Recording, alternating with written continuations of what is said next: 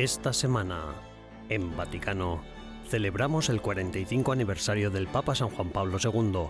Nos sentamos a conversar sobre la exhortación apostólica Laudate Deum del Papa Francisco, dedicada al cambio climático, y recordamos que este año se cumplen 20 años de la beatificación de la Madre Teresa. Todo esto y mucho más, a continuación, en Vaticano.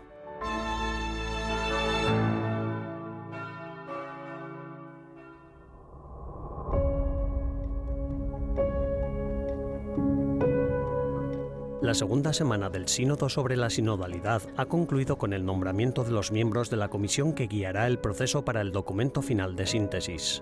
El cardenal Joseph William Tobin, recientemente nombrado miembro de la Comisión de Información, subrayó la importancia de evitar referirse a los temas según las jerarquías con la intención de mantener el espíritu igualitario del sínodo. El 12 de octubre se dedicó a departir sobre las guerras. Los participantes rezaron por la paz en Tierra Santa y también debatieron la situación de los cristianos en Irak. Los temas que principalmente se trataron fueron la paz, la pobreza y la migración. La presencia del cardenal Mark Aveline en la comisión para el informe de síntesis indica una posible atención al Mediterráneo. El cardenal Hollerich, relator general, concluyó la primera sesión con un llamamiento a todos a formar parte de la Iglesia, dando testimonio del amor de Dios por el mundo. Subrayó la importancia de partir de experiencias concretas, personales y colectivas del pueblo de Dios, que ya ha hablado a través de la fase de escucha.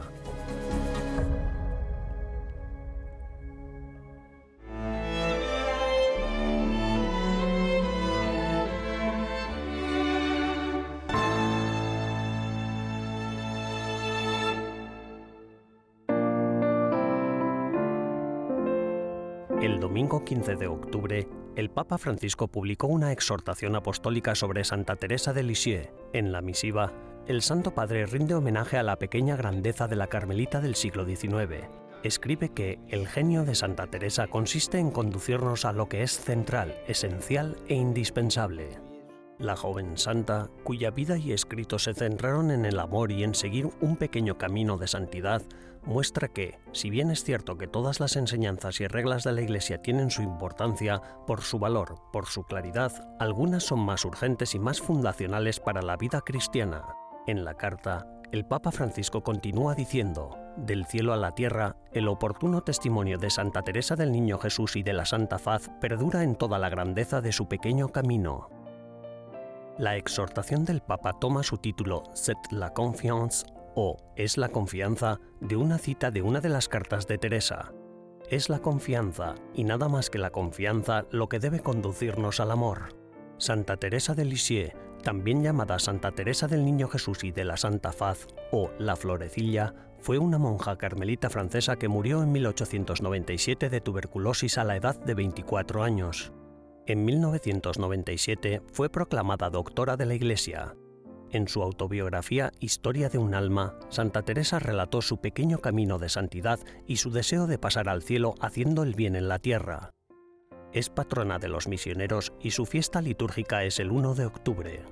En 2023 se cumplen 150 años de su muerte y 100 de su beatificación. En junio, el Papa Francisco ya había mostrado su cercanía a la santa cuando rezó ante una reliquia de Santa Teresa de Lisieux durante una audiencia general en Roma, poco antes de someterse a una operación abdominal ese mismo día.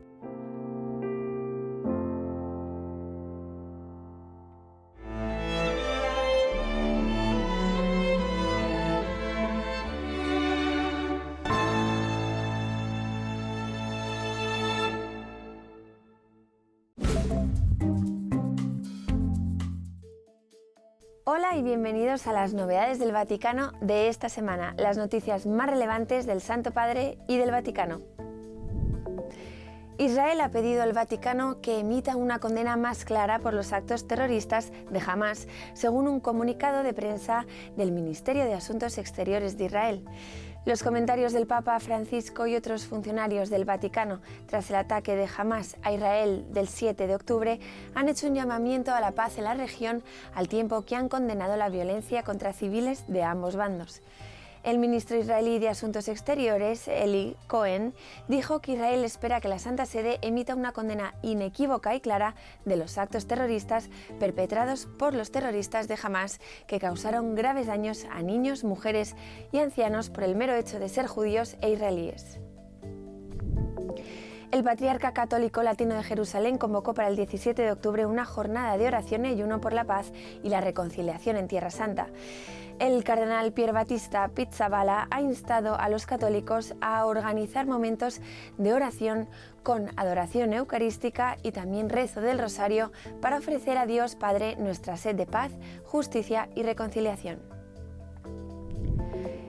El cardenal Pizzabala, patriarca latino de Jerusalén, ha hecho también unas declaraciones a la prensa en las que expresa su disposición a ofrecerse como rehén en un hipotético intercambio con los niños cautivos de Hamas en Gaza. También ha compartido su preocupación por la posible operación terrestre del ejército israelí en la franja de Gaza y su inquietud ante la posibilidad de un conflicto regional que vaya más allá de Gaza o Cisjordania, pudiendo afectar a todo el mundo islámico y a todos los países árabes. El Papa Francisco, en su mensaje con motivo del Día Mundial de la Alimentación 2023, afirma que el mundo está marcado por una cruda realidad, en la que la pobreza y la desesperación siguen asolando a muchas personas. Así reflexiona el pontífice sobre el tema de la Jornada Mundial de la Alimentación de este año. El agua es vida, el agua es alimento, no dejemos a nadie atrás. Y subraya el valor insustituible de este recurso para todos los seres vivos del planeta. El Día Mundial de la Alimentación se celebra cada año el 16 de octubre para concienciar sobre el hecho de que millones de personas en todo el mundo siguen padeciendo hambre. En la audiencia general, el Papa Francisco se centró en la historia de la santa sudanesa italiana Josefina Vaquita, a la que se refirió como una parábola existencial del perdón. Nacida en 1869 en la región de Darfur, Josefina fue vendida como esclava cuando era tan solo una niña. Padeció penurias inauditas, la forzaron a convertirse al Islam y la sometieron a la escarificación, un proceso por el que la piel se marca intencionadamente con la intención de crear un patrón. El Papa Francisco alabó su ejemplo y dijo, solo en la debilidad del oprimido puede revelarse la fuerza del amor de Dios que libera a ambos. Gracias por acompañarnos durante las novedades del Vaticano de esta semana. Almudena Martínez Bordiú para EWTN Vaticano.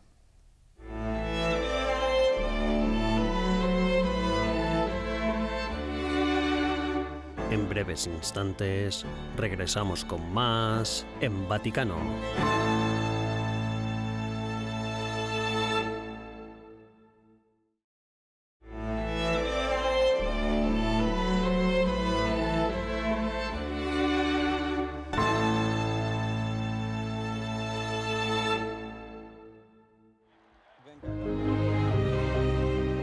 16 de octubre de 1978, hace 45 años, a las 18 y 18 horas, salía humo blanco de la chimenea de la capilla Sixtina. Al cabo de media hora, el cardenal Pericles Felici anunció la elección del cardenal Karol Wojtyła, con el nombre de Juan Pablo II, como 264 papa. Al principio, el 58 arzobispo de Cracovia quería llamarse Stanislao I, en honor al santo patrón de Polonia pero Wojtyła eligió Juan Pablo en memoria de su predecesor, Albino Luciani, fallecido tras solo 33 días de pontificado. No sé si podré explicarme bien en su idioma, en su lengua italiana.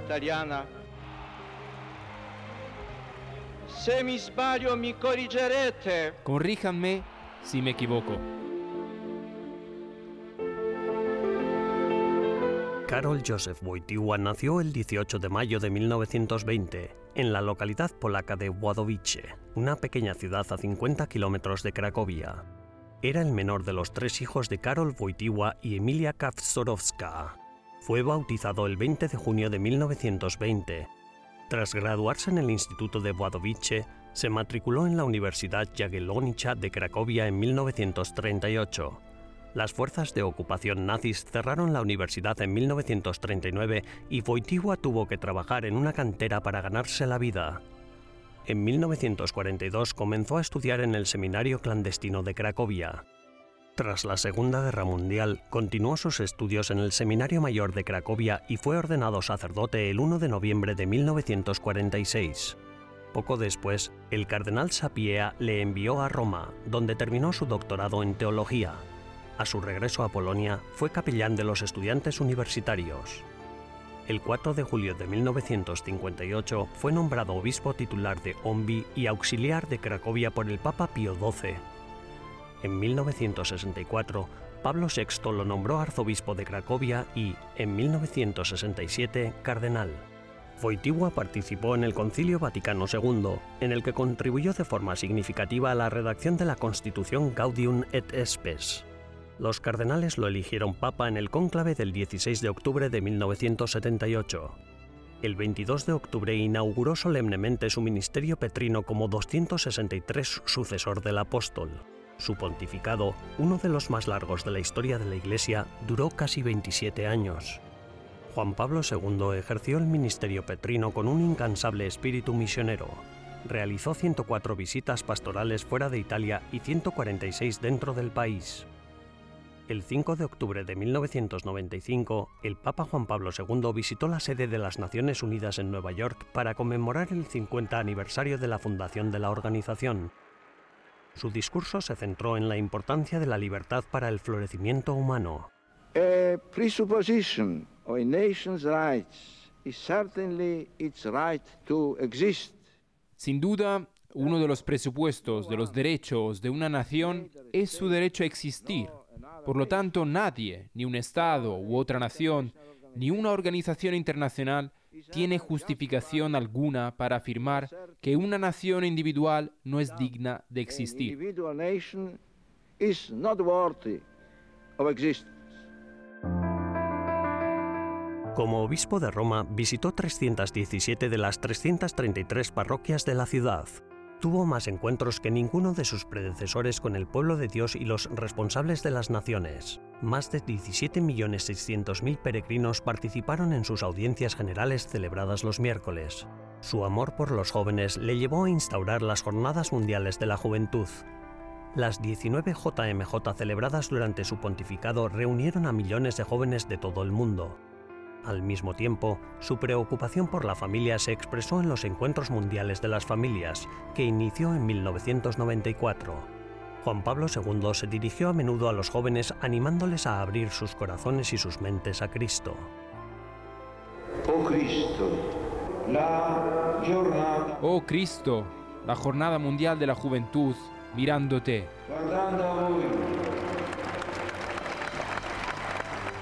El 2 de abril de 2005, a las 21.37 horas, cuando el sábado tocaba a su fin y comenzaba ya el Día del Señor, octava de Pascua y Domingo de la Divina Misericordia, Juan Pablo II partió de este mundo hacia el Padre.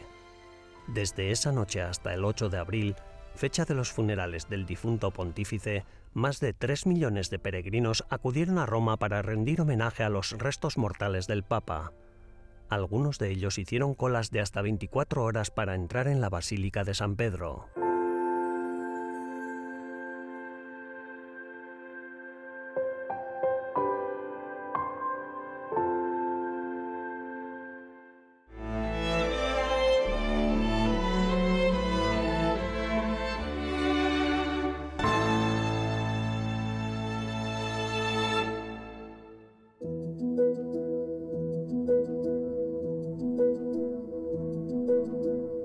4 de octubre, fiesta de San Francisco de Asís, el Vaticano hizo pública la exhortación apostólica del Papa Francisco titulada Laudate Deum, que aborda el cambio climático. Nada más publicarse la exhortación apostólica, se celebró una rueda de prensa en la que participaron jóvenes escritores, intelectuales, activistas y también el premio Nobel Giorgio Parisi, que valoró este documento como indispensable. Para conocer más acerca de esta exhortación, hablamos con el profesor Rodrigo Guerra, secretario de la Academia Pontificia para América Latina y experto en el actual pontificado.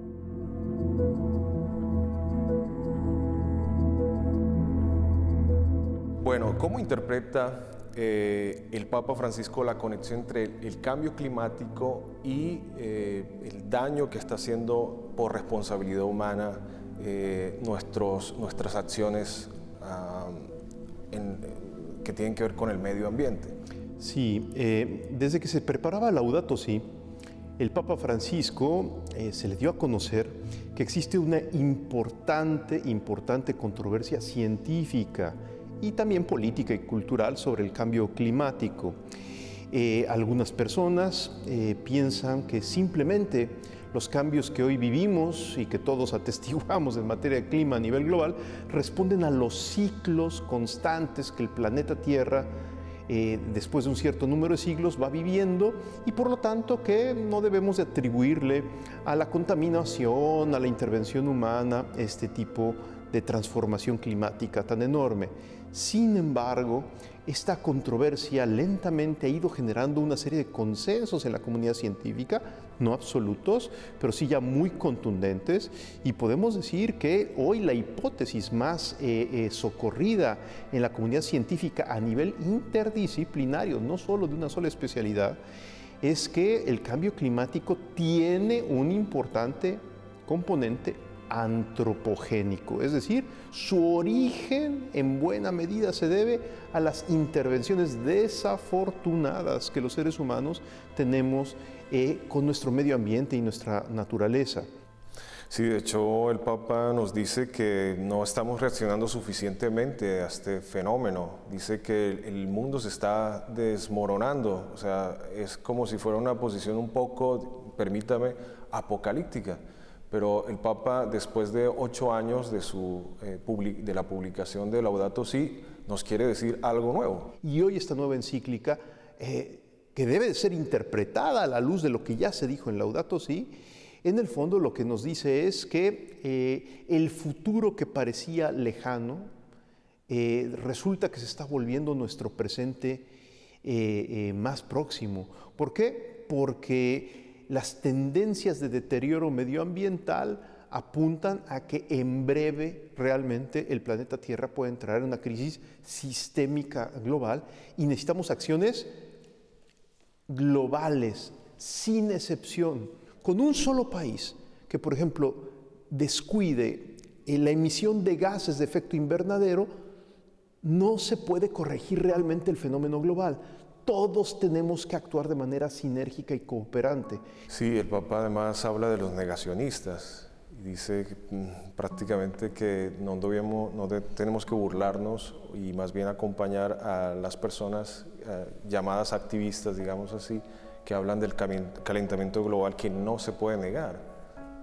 Así es, em, eh, en este mundo de posverdad, de teorías de la conspiración, en este mundo en el que a veces eh, eh, existen opiniones que compiten con la ciencia, fundadas más bien en pseudociencia y en prejuicios, eh, existe una cultura negacionista que ha ido creciendo y formando adeptos, movilizada muchas veces por fuertes intereses económicos que quisieran poder ampliarse con el sacrificio de ciertas zonas naturales en distintas partes de la Tierra el Papa Francisco, consciente de que existen a veces grupos que eh, desalientan la desinformación simplemente para ampliar el ámbito del negocio, es que hace señalamientos severos respecto del negacionismo sobre el origen antropogénico del cambio climático.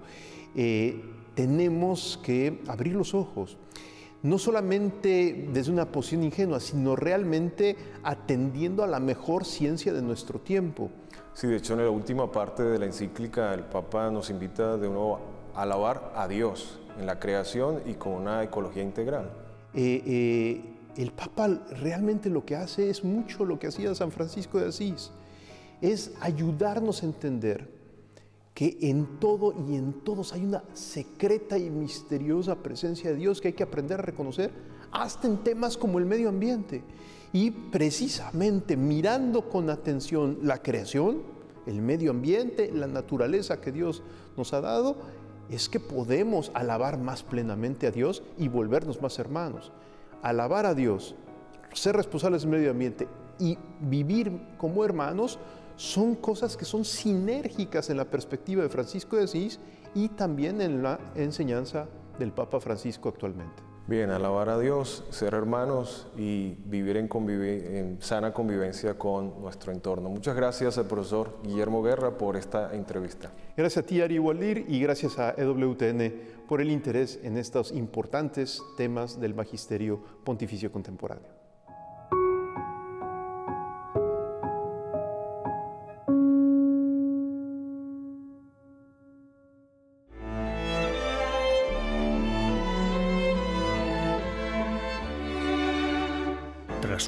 Pausa, regresamos con más en Vaticano.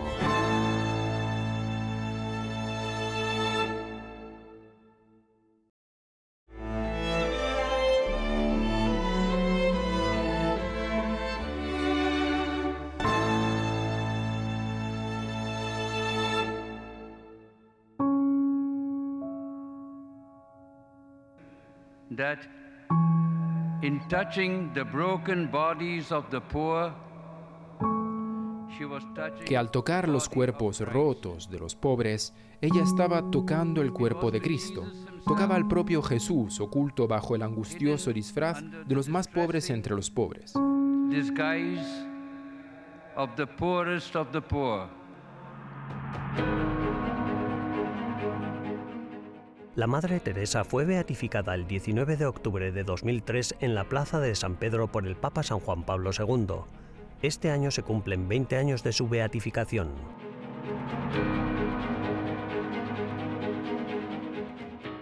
Agnes Goncha Bohaciu nació el 26 de agosto de 2010 en Macedonia del Norte. Como monja, eligió el nombre de Teresa en honor a las santas Teresa de Lisieux y Teresa de Ávila.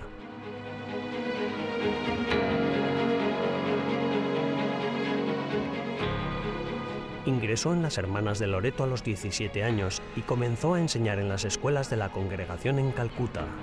Ejerció la docencia en esas escuelas durante más de dos décadas. Fue en esa época cuando recibió la llamada de Dios para servir de otra manera. En 1950 fundó las Misioneras de la Caridad. La congregación religiosa se dedicaba a servir a los pobres, a los moribundos y a los marginados de la sociedad.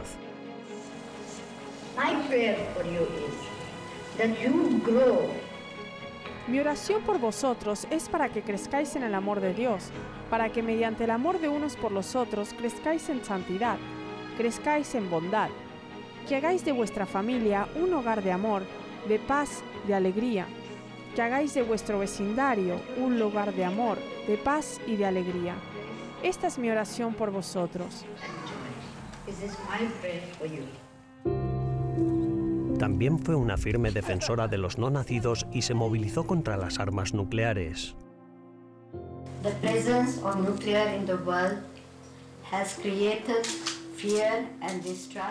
La presencia de armas nucleares en el mundo ha generado miedo y desconfianza entre las naciones, ya que es un arma más para destruir vidas humanas, la hermosa presencia de Dios en el mundo. Al igual que el aborto se utiliza para matar al niño no nacido, esta nueva arma se convertirá en un medio para eliminar a los pobres del mundo.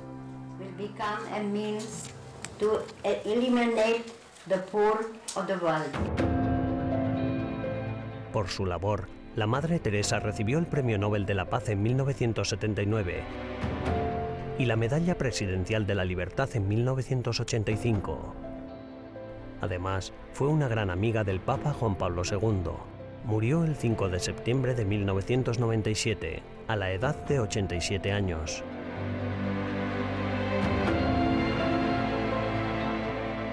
Fue beatificada tan solo seis años después de su muerte, y menos de 20 años después, el 4 de septiembre de 2016, fue canonizada por el Papa Francisco declarándola santa.